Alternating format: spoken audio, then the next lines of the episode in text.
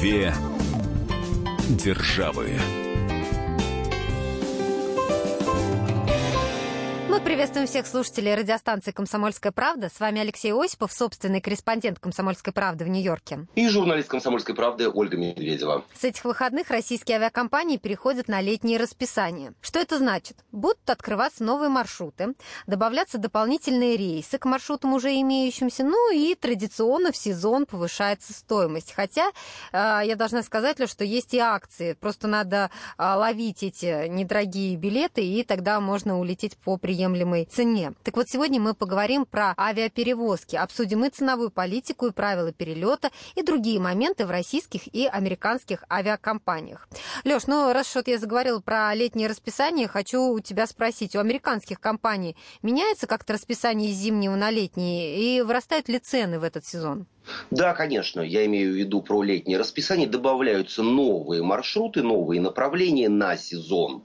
И э, учащается или наоборот уменьшается по разным направлениям количество рейсов. Политика совершенно нормальная, и обычного человека она не особо волнует, но согласись, что среднестатистический человек не держит в голове расписание самолетов, ну, исключение, пожалуй, разве что бизнесмены, которые летают часто, а во всем остальном подстраиваться под то, что предлагает ему рынок. И, конечно же, ключевой, скажем так, э, показатель – это цена авиабилета. Конечно. конечно же, да, конечно же, цены летом растут, поэтому все те, кто хотят сэкономить, они стараются покупать билеты заранее, особенно если речь идет о семьях, когда необходимо приобрести 3-4 билета на один рейс. Во всех остальных случаях люди либо кусают локти и выкладывают запрошенную авиакомпанией сумму, либо пытаются э, каким-то образом переформатировать свой отпуск, свою командировку или свой визит к родственникам.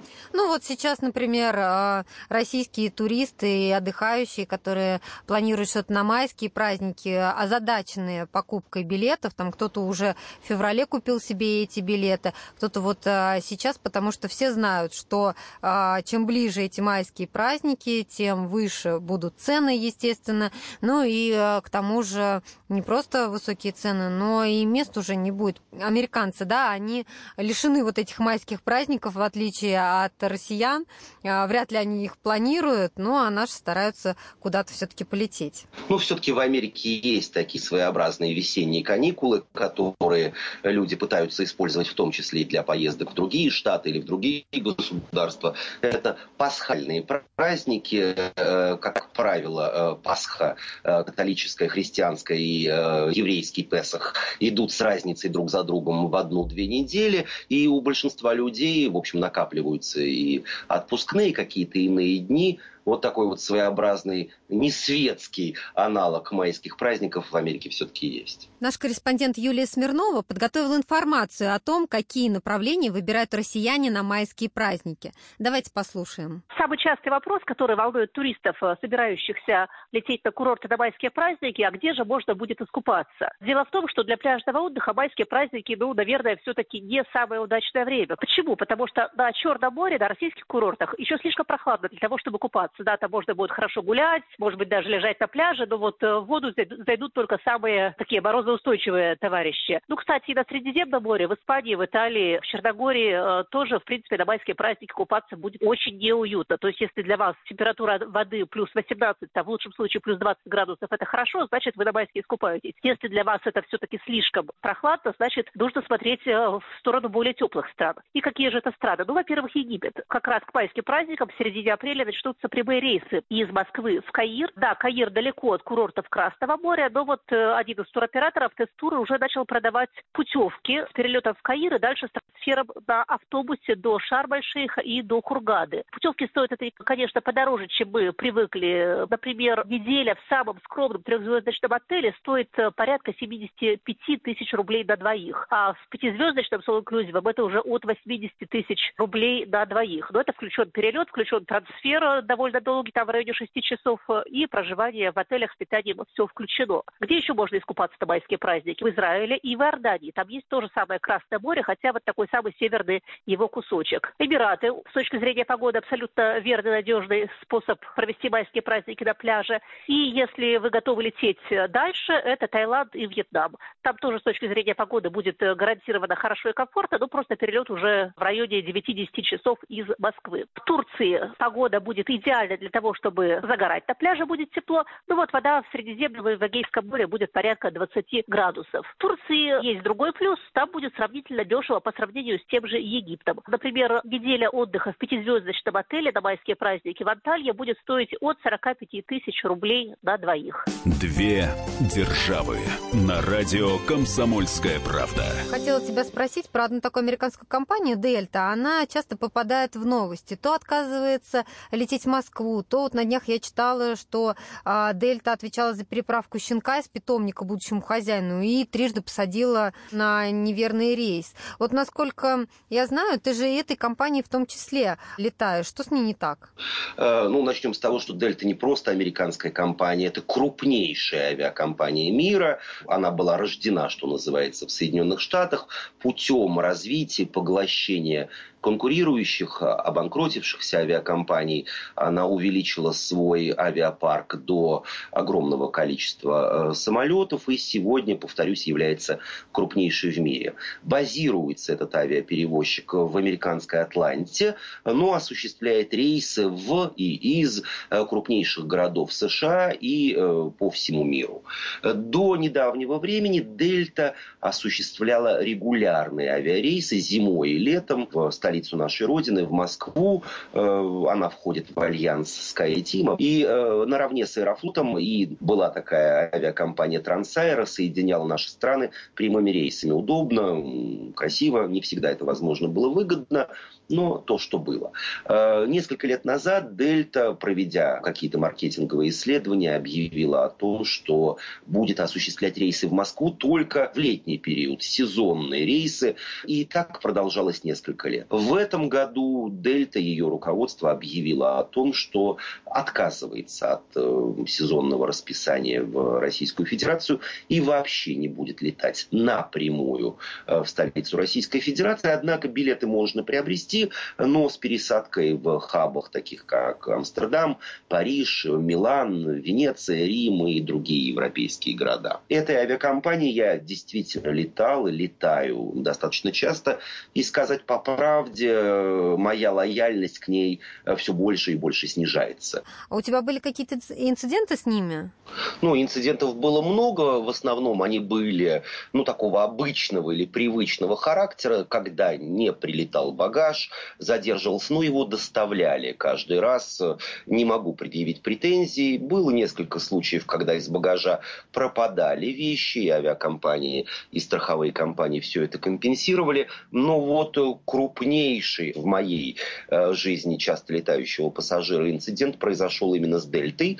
Прошлым летом, вылетая из Москвы, тогда еще вот существовали прямые рейсы, пройдя все положенные процедуры контроля, регистрацию, проверку служб безопасности и так далее, уже на входе в рукав, который вел, собственно, к самолету, э, сотрудники Дельты остановили меня и сказали, что я выбран еще для дополнительной проверки. Это совершенно нормально нормальная практика, она встречается Постольку, поскольку бояться мне было совершенно нечего, я отошел в сторону, где стали потрошить, что называется, мой рюкзак, в котором, среди прочего, лежал и мой рабочий ноутбук.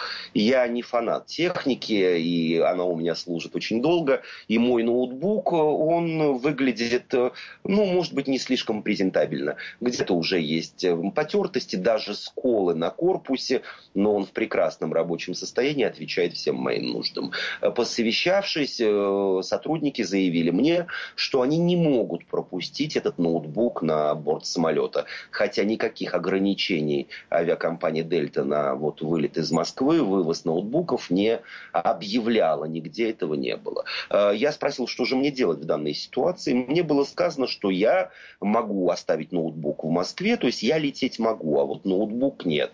И мне не оставалось ничего делать, как отказываться от рейса. Мы прервемся на несколько минут, а потом продолжим, продолжим наш разговор. Я напомню, что говорим мы сегодня об особенностях авиаперевозок в России и в США. Обсуждаем разные моменты ценовую политику, лоу-костеры, поговорим и о них, и о правилах провоза багажа. С вами Алексей Осипов и Ольга Медведева. Две державы.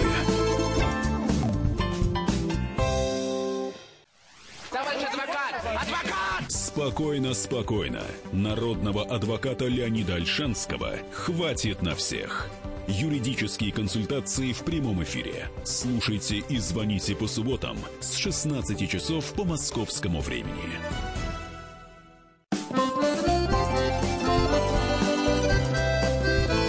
Две державы. С вами Алексей Осипов, Ольга Медведева, и говорим мы сегодня об особенностях авиапоездок в России и в США. Ценовую политику обсуждаем, лоу-костеры, правила провоза, багажа. Леш, в предыдущей части нашей программы мы с тобой говорили, упоминали крупнейшие авиакомпании России и США.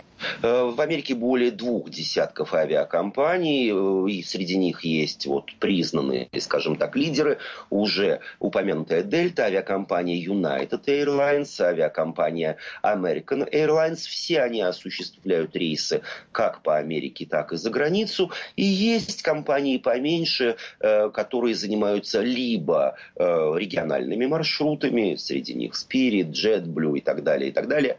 И те компании, которые ориентированы на, э, скажем так, вот чартерные перевозки или лоу-костеры. Напомню, что рядом с Америкой Мексика, Карибы, это излюбленные или традиционные места летнего и зимнего отдыха американцев. Э, многие авиакомпании специализируются именно на полетах вот э, по этим направлениям. Э, все те, кто кому посчастливилось побывать на Гавайях в условиях счастья, и я здесь в данном случае под словом счастье я подразумеваю не столько красоту этих островов этого американского штата, сколько его дальность. Необходимо из того же Нью-Йорка лететь больше 12 часов на Гавайские острова. Есть вот компания Гавайские авиалинии, есть Аляска Airlines, которая соединяет э, холодный штат Аляску с континентальной Америкой. Э, в общем, компаний много, все они разные, у них разная ценовая политика, но я должен отметить сразу, лоу-костеров, э, то есть компаний, которые летают, вот, скажем так, по очень дешевым ценам, ограничивая пассажиров в количестве бесплатного багажа, ручной клади, питания и выбора места в Америке не так много, буквально считанные единицы. Эта модель по определенного рода причинам пока не приживается в США. Но... Почему? Ну вот у нас просто особо выбора-то нет, да, у нас Победа летает, и или какие-то лоукостеры иностранных компаний. Но я бы сказала, что люди, которые едут там на 3-4 дня с рюкзаком куда-нибудь а, в ту же Европу, а, активно этим пользуются, потому что это правда удобно. Действительно так, но в Америке э, люди с двумя-тремя, э, люди с рюкзаками на 2-3 дня в Европу отправляются крайне редко. Это, это было бы странно, да. Да, это было бы странно по чистым, вот, скажем так, техническим географическим причинам из России не летают, например, в Австралию на три дня. Это солидный маршрут, солидная поездка, которая разрабатывается долго. А по собственной Америке люди выкручиваются за счет того, что вот множество региональных авиакомпаний, которые так или иначе тебя э, с комфортом доставят. Плюс в Америке... Ну а цена все-таки, наверное, лоукостер-то дешевле. Э, лоукостеры возможно и дешевле, но не в десятки раз. Америка страна большая. Это европейские маленькие страны, которые расположены близко друг к другу. Там вот подобного рода э, маршрутизация по дешевым ценам, она объяснена или подтверждена чисто вот географическими, географической близостью. В Америке долететь из э, Калифорнии в Нью-Йорк – это полет, э, по сути дела, ну не трансатлантический, а полет, занимающий 5-6 часов в зависимости от типа самолета. На Гавайи мы уже говорили 12, на Аляску э, примерно столько же. В общем, все не так просто. Расстояния большие, и лоукостеры просто не выживают, потому что, опять же, крупные авиакомпании начинают также подхватывать эту модель. И, например, на ту же Дельту, на один и тот же маршрут билет можно купить по разным ценам. В одном случае он будет предусматривать одно бесплатное место багажа, в другом целых два. В третьем он еще предоставит тебе и, и выбор места. Ты заранее сможешь выбрать место у окна, в проходе или где-то еще. А самый дешевый билет э, не предусматривает ничего. Твоя задача лишь впрыгнуть в самолет с ручной кладью и вовремя из него выскочить. Две державы на радио «Комсомольская правда». Давно прошли те времена, когда мы стояли в кассах за авиабилеты. Сейчас я с трудом представляю, чтобы э, кто-то в Москве таким образом эти билеты покупал. Понятно, что мы их э, через интернет оформляем, да, на сайтах авиакомпаний или на каких-то агрегаторах. Иногда даже на агрегаторах это бывает э, дешевле. Вот э, здесь, наверное, никакой принципиальной разницы с американцами нет. Они же точно так же поступают. Все точно так же. Турагентство э, частное, которое находилась неподалеку от моего американского дома, там, где я вот живу сейчас, находясь в Нью-Йорке. Два года назад благополучно закрылась, и э, все ясно. Люди перестали заходить, люди находят все в интернете. Плюс в Америке, почему-то в России эта форма не разрешена. Расплатиться кредитной карточкой э, можно и по телефону, назвав ее полный номер и другие данные сотруднику, ну, например, авиакомпании или магазина. Э, в России это не предусмотрено предусмотрено, необходимо пользоваться исключительно интернетом или набирать номер карточки в телефоне. Не всегда эти карточки проходят. Вот в Америке в этом плане все проще. Конечно же, есть люди, что называется называется, золотого возраста, э, которым интернет не очень ведом. И если им необходимо приобретение авиабилета, то они делают это либо по телефону вот, с живым сотрудником, либо, вот как, например, на Брайтон-Бич, э, турагентства процветают по одной простой причине, что э, люди пожилые, они предпочитают, точнее, у них нет другой возможности. Они приходят в турагентство, и сотрудник подбирает им необходимый маршрут, и на месте производится оплата. Леш, периодически в новостных лентах появляются, а, появляется информация о каких-то дебошах в самолетах. А, знаешь, будь то российские перевозки или международные какие-то а, рейсы. Леш, давай послушаем справку о подобных случаях. Ее подготовили наши корреспонденты. А потом обсудим. Справка на радио «Комсомольская правда». Первый срок по статье о воздушном хулиганстве получил дебашир с рейса Тель-Авив-Москва. Его имя Евгений Петрухин. Он отправился в колонию на полгода. В мае на борту самолета у пьяного бизнесмена возникло желание выйти на перекур. В ответ на отказ он начал угрожать экипажу. Во время перелета из Благовещенска в Екатеринбург пьяный мужчина угрожал пассажирам и экипажу. На замечание бортпроводников он не реагировал, поэтому командиру самолета пришлось скрутить дебашира, заклеить ему рот скотчем и привязать к креслу. В самолете рейса Москва-Владивосток пьяный мужчина потребовал от бортпроводников принести ему спиртное. Получил отказ и стал оскорблять экипаж и пассажиров. Хулиганы передали в транспортную полицию. Ну и полтора года условно дали 27-летнему пассажиру, устроившему пьяную драку на рейсе Москва-Анталия.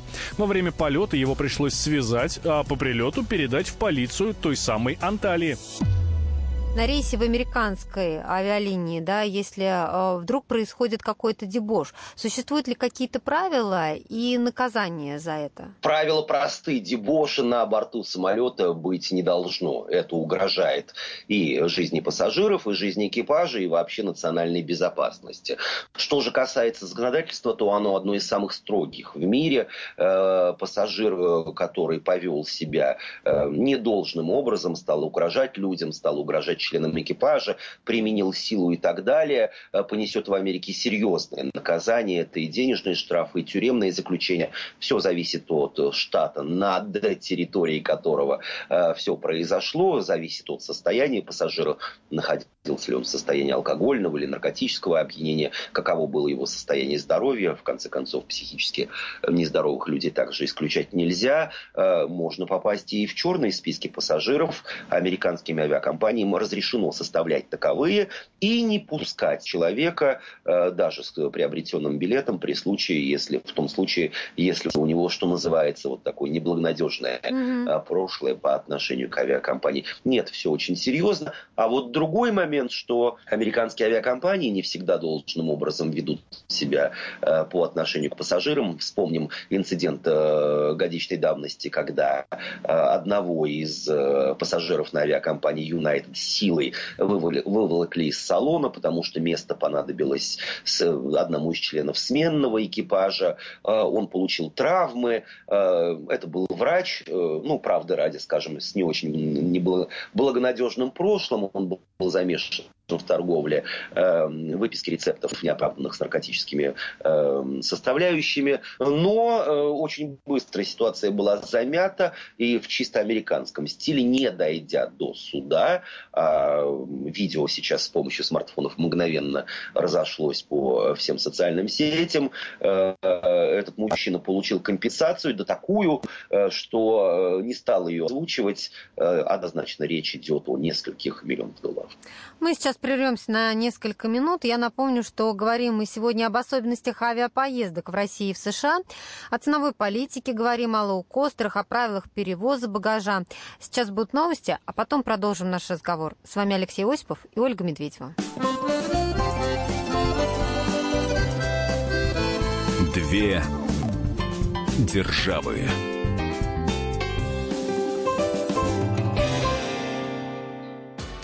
Рецепт приготовления лучшего утреннего шоу от Михаила Антонова и Марии Бачениной. Это очень просто. Берем главные темы из интернета. Добавляем щепотку экспертов. Затем обжариваем главную тему желательно с двух сторон.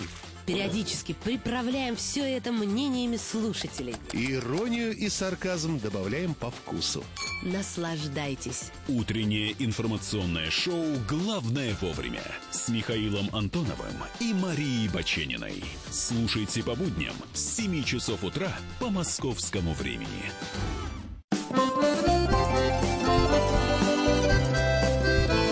Две державы. вами Алексей Осипов, Ольга Медведева. И говорим мы сегодня об особенностях авиапоездок в России и в США. Леш, давай в этой части нашей программы поговорим именно про правила провоза багажа. Потому что, ну, всегда предусмотрено, если это не лоу-костер, а всегда предусмотрено одно багажное место, куда мы сдаем чемодан. В лоу-костере приходится за него дополнительно платить. Но не так давно а, в России были возмущения по поводу норм норм ручной клади. Были уменьшены допустимые размеры сумок, и вот под эти нормы не попали многие чемоданы, которые пассажиры приобретают специально для ручной клади. Но позже правила стали более лояльными, и вот о том, какие нормы действуют сейчас, нам рассказал эксперт. Владимир Попов, заместитель главного редактора журнала «Авиапанорама». Бюджетные вот эти наши авиакомпании сделали так, что только 5 килограммов можешь вести с собой, остальное, сумочка дамская там и прочее, остальное надо сдавать в багаж. И багаж отдельно оплачивается по килограммам. Это раз. Второе. Некоторые авиакомпании сократили нормы использования багажа не 25 и 20 килограммов, как раньше было, до 15. Особенно касается это, конечно, международных рейсов и связано еще с тем, что получение дополнительных прибылей для авиакомпании за счет этого. Ну, говорят, якобы можно топливо взять больше там и какого-то груза коммерческого, а для пассажиров, мол, мы даем минимальные возможности, и разные классы их обслуживания, получается, таким образом вроде как уменьшают в некотором роде стоимость билетов, хотя я этого не заметил лично. Как правило, на рейсах, на основных, у компаний нет большого диапазона возможности менять самолеты к одному и тому же рейсу. И уже знают, что, допустим, в Саратов можно отправить и Ан-148, достаточно будет, а, например, в Ульяновск там надо, конечно, аэробус отправить на направление, допустим, Питера, там, конечно, и Боинг пойдет, 747 а будет загружено. Ну, в таком плане это, в принципе, все просчитано. Я не думаю, что они таким образом регулируют поток и используют несколько э, видов э, авиационной техники. Это, наверное, мягко говоря, лукавят они все-таки. Леш, ну я вот недавно а, летела международным рейсом, и, знаешь, проблем с ручной кладью не было совсем. То есть э, я даже заняла два, можно сказать, а, таких места под рюкзак и еще под теплые вещи, потому что летела в теплую страну. Вот, и, ну, никто ничего не сказал, нормально, не возмущались ни пассажиры, ни стюарды, потому что все были в одинаковой ситуации. А как дело обстоит с ручной кладью в американских авиакомпаниях? А, ну, начнем с багажа все же. На внутренних Давай. американских рейсах, при условии, что ваш полет не является составной частью международного маршрута, например, человек приобрел билет в Лос-Анджелес с пересадкой в Нью-Йорке. В этом случае его багаж э, благополучно э, оплаченный вместе с билетом, я имею в виду, не, нет, не, будет необходимости оплачивать его на маршруте э, Нью-Йорк Лос-Анджелес при условии, э, что билет был приобретен единый. То есть есть э, не два разных билета, а один по маршруту, например, Москва-Лос-Анджелес. А вот если билеты были разные или просто человек, погуляв по Нью-Йорку, решил приобрести билеты и отправиться в Лас-Вегас, Сан-Франциско, какой-то любой другой город, ему придется платить за багаж. Как правило, это 20-25 долларов в зависимости от авиакомпании. Но нужно помнить о том, что от э, таких платежей, от сбора за багаж освобождаются люди, э, имеющие тот или иной элитный премиальный статус э, в клубе постоянных пассажиров. Это отдельная история, и не будем на ней акцентироваться сейчас, потому что все те, кто часто летают, сами разбираются в этом, и им дополнительная информация не нужна. Что касается ручной клади, покупать в американских компаниях, что можно взять с собой можно вот, взять, э, в салон? Мож, как правило, под ручной кладью подразумевается одна небольшая сумка определенных размеров, э, плюс авиакомпании, конечно же, разрешают проносить э, зонтик, ноутбук, детское питание и верхнюю одежду, и, как правило, они закрывают глаза на моей памяти. Вот никаких конфликтов не было, и я не становился свидетелем, когда, например, дама идет, вот как я называю это, сумка стюардессы, то есть маленький чемодан на колесиках, который по размерам э, допущен как или определяется как ручная кладь в салоне самолета, и у нее есть, например, еще дамская сумочка или небольшой рюкзачок. Э, с этим нет никаких проблем, исключение только одно, э, что нередко э, уже приходя на э, стойку, э, где уже происходит посадка в самолет, то есть пройдя и собственную регистрацию, и проверку служб безопасности, э, сотрудники авиакомпаний, которые стоят ну вот как мы говорим, на гейте, то есть уже у рукава, говорят, что, извините, самолет э, такой марки, что э, не может принять на борт э, большое количество ручной клади. Мы предлагаем вам чемоданы, сейчас мы их сейчас у вас заберем, дадим вам багажные бирки, отнесем в багажное отделение, вам ничего делать не нужно, и при прилете в пункт назначения мы сразу же выгрузим эти сумки первыми, и вы их получите не на э, карусели багажной, а сразу при выходе у самолета. Э, пассажиры, как правило, не ропщут. Я, опять же, ни разу не был свидетелем скандала какого-то вот по этому поводу. Более того, э, сам ни раз и не два я остановился вот участником той ситуации, когда моя ручная кладь вдруг становилась багажом. Не было никаких проблем, я ее сдавал и при прилете получал э, у дверей самолета. Оля, ну и э, с твоего позволения я хотел бы сделать еще одно одно, нет, ну не столько объявление, сколько важные указания э, по поводу багажа для тех наших радиослушателей, которые планируют в ближайшем или не столь отдаленном будущем отправиться в Америку. Существует принципиальное важное правило.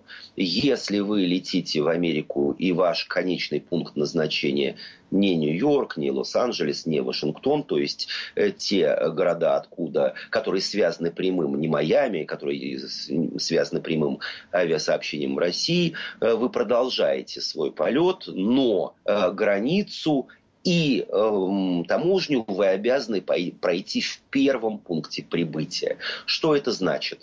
Например, вы отправляетесь для того, чтобы посмотреть красоты пустыне Невада, допустим, это будет Лас-Вегас, у вас приобретен билет по маршруту Москва, Париж, Лас-Вегас или Казань, Москва, э, Амстердам, Лас-Вегас. Угу. Вы отправляете багаж, получаете багажную бирку, на которой э, написано Лас-Вегас, но прилетая в первый пункт на территории Соединенных Штатов, допустим, это будет Нью-Йорк, вы должны не только пройти американскую границу, паспортный контроль, но еще и получить багаж. Он будет выгружен. Что делать дальше? Дальше вы проходите таможню, заполнив соответствующую декларацию. Как правило, эти бланки выдают уже на борту самолета. Кстати, друзья, сделайте, заполните эту декларацию во время полета, не тратьте время э, на вот заполнение уже в зале прибытия. Не отрывайте, получив свой багаж, багажную бирку с чемодана, просто выходите э, по стрелочкам, где написано выход в, аэропорт.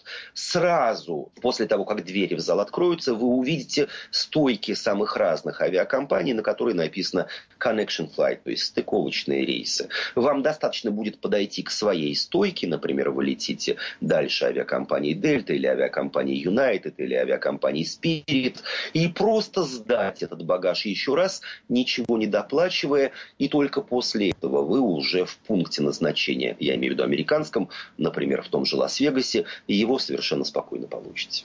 Мы сейчас прервемся на несколько минут. Впереди у нас выпуск рекламы. Я напомню, что говорим мы сегодня об особенностях авиаперевозок в России и в США.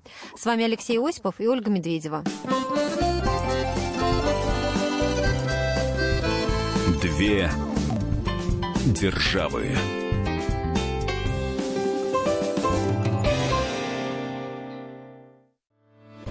Главное аналитическое шоу страны. Михаил Зинович Юрьев, Михаил Владимирович Леонтьев, Илья Савельев. Это главтема. Они знают, как надо. Мы несем свою миссию выработать мысль о том, как должно быть. Программа «Главтема» на радио «Комсомольская правда». Слушайте в прямом эфире каждый четверг с 20.00 по московскому времени.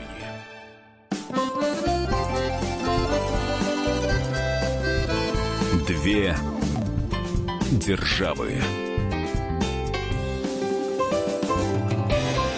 Вами Алексей Осипов, Ольга Медведева, и говорим мы сегодня об особенностях авиаперевозок в России и в США. Мы уже обсудили ценовую политику, лоукостеры, правила провоза багажа, поговорили про ручную кладь. Лёш, ну вот если есть а, такой вариант добираться не самолетом, а, например, поездом или автобусом, вот что предпочтут американцы? Американцы однозначно предпочтут почтут самолет. Ну, если речь, конечно же, не идет о пригородном сообщении, э, если брать э, метрополию Нью-Йорка, здесь э, ну, будем считать их электричками, не поездами, вот такое железнодорожное сообщение является наиболее популярным, потому что в городе необходимо искать стоянку, избавляться э, каким-то образом от возможных штрафов, заправка, э, суета. Ну, есть моменты экологии, о котором многие задумываются. Ну и, конечно же, э, момент экономического толка. Э, конечно же, поездом или автобусом добираться быстрее и дешевле. Поезда не подвержены подвержены пробкам. А вот если говорить о междугородном сообщении, я, например, с удивлением для себя узнал, что в в принципе, проехать через всю Америку на поезде возможно. Есть пассажирские поезда с э, купе, с э, полками, с Как здесь мне не воткнуть э, реплику про то, что у нас Владимир Варсобин и Виктор Гусейнов проехали до Дальнего Востока на электричках? Здорово. А вот э, на поездах, я имею в виду на пассажирских поездах, в Америке это тоже возможно. Можно уехать из Нью-Йорка в Чикаго, можно уехать из Нью-Йорка в Лос-Анджелес, но это, конечно же, будет занимать э, большое количество дней. Э, но, с другой стороны, по э, ценовой политике это несоизмеримо. Э, поезд, самолет выходит гораздо дешевле, поэтому такими вот маршрутами пользуются таким способом передвижения используются в целях экскурсионных. То есть люди покупают билет, смотрят из окна, выходят на остановках, слушают стук колес, режут жареную курочку и солят огурцы из спичечной коробки солью. Ну вот для того, чтобы насладиться именно собственно поездкой на поезде.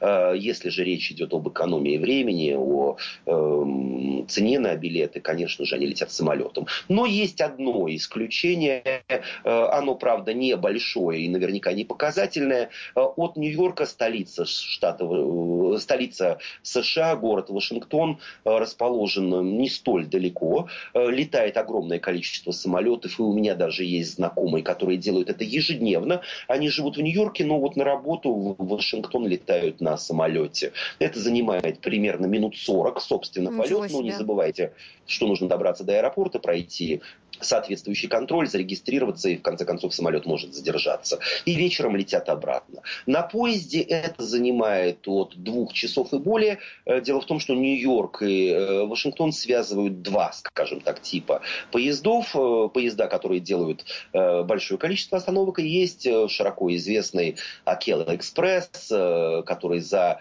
почти два часа на огромной скорости довезет вас до Вашингтона. Не раз и не два. Я ездил в американскую столицу столицу именно на поезде. Э, цена примерно одинаковая, э, но есть некоторое удобство для тех, кто живет, например, на Манхэттене и кому нужно попасть именно в центр Вашингтона. Вокзал там расположен в центре города железнодорожный. Это легко и просто сделать вот тем способом, который я говорил, именно железнодорожным. Если у вас э, какие-то другие предпочтения, всегда можно отправиться и на самолете, и, например, на автобусе. Две державы на радио «Комсомольская правда».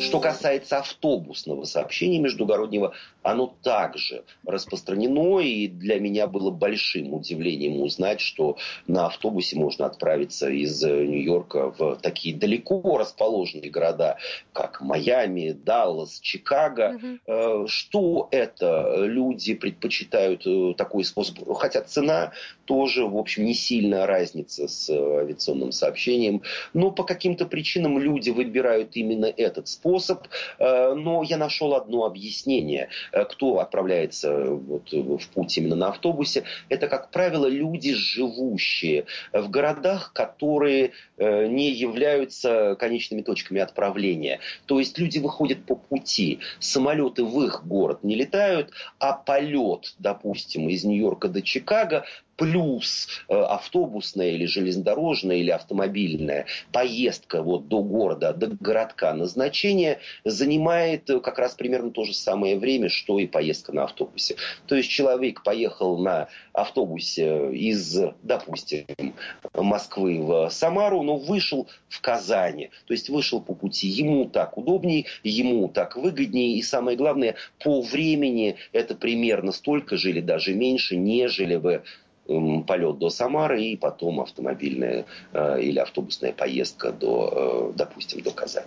Ну вот упомянула о дороге до аэропорта, да, вот об этой а, логистике, как добираться на самолете и выбирать между самолетом, поездом или автобусом. Могу сказать, что, допустим, вот мои родные живут не так далеко от Москвы, 650 километров, и это ночь на поезде или там где-то час на самолете. Я езжу поездом просто потому, что мне это ну, удобно. Я после работы сажусь вечером и приезжаю утром. А Совершенно... чтобы попасть на самолет, да, да, то есть это там еще нужно добраться до аэропорта, мне ехать через весь город и так далее. Совершенно верно. Железнодорожные вокзалы как, или автобусные станции, как правило, находятся в центре города. Как правило, до них можно добраться общественным транспортом. Нет никакой необходимости садиться в такси, ехать через весь город э, вообще за пределы, если говорить про Москву, э, МКАД, э, проходить проверки, регистрацию. И самое главное, ведь есть еще одна принципиально важная, ну, скажем так, надежность. Поезда и автобусы менее зависимы от погодных условий. Они идут и в дождь, и в снег. И задержки у них, как правило, так сказать, вот по погодным условиям минимальны. Соответственно, есть большая гарантия, что в нужное нужное время, в нужный день вы окажетесь гарантированно в пункте прибытия именно благодаря поезду или автобусу. Смотри, ну ты много летаешь э, из США в Россию и обратно разными авиакомпаниями. Скажи, есть ли существенные различия в обслуживании авиапассажиров? Есть существенные различия, скажем, в меню. На мой взгляд, самое вкусное еда традиционно у французов и у россиян. Аэрофлот и Air France – это самые, ну, скажем так, деликатесные, что ли, компании. Самые внимательные к пассажирам, опять, это мое личное наблюдение, а, американская компания United. До недавнего времени она совершала полеты из Москвы в Вашингтон, но по каким-то соображениям перестала это делать делать к моему, например, сожалению. Я бы с удовольствием ча- чаще летал именно этими рейсами. Все остальное примерно везде одинаково. Э, конечно же, на, опять, стоя на страже национальных э, интересов именно авиапассажиров, с Аэрофлотом проще иметь дело уже хотя бы в силу того, что и колл-центр, и э, экипаж, и пассажиры говорят на русском языке. Кстати, Дельта в свое время специально набирал русскоговорящих бортпроводниц на рейсы в Америку, и обязательно одна или две на каждом рейсе присутствовала, проблем с коммуникациями не возникало, но Напомню, теперь они прекратили вообще летать в российскую столицу, и это решение мы уже так или иначе прокомментировали. Ну что, наша программа заканчивается. Я напомню, что говорили мы сегодня об особенностях авиаперевозок в России и в США. Если вдруг вы пропустили начало программы или хотите послушать другие наши эфиры, вы найдете их на сайте fm.kp.ru. С вами были Алексей Осипов и Ольга Медведева. Две державы.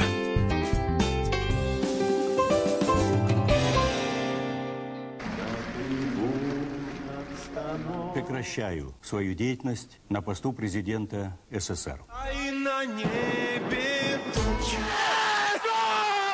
Илья Ковальчук! Я не верю своим глазам! Это с нами уже явно было. Это дежавю. Воспоминания о прошлом, о том, что было в детстве и молодости, то, что мы бережно храним в памяти. Программу «Дежавю» слушайте по будням с 11 вечера по московскому времени.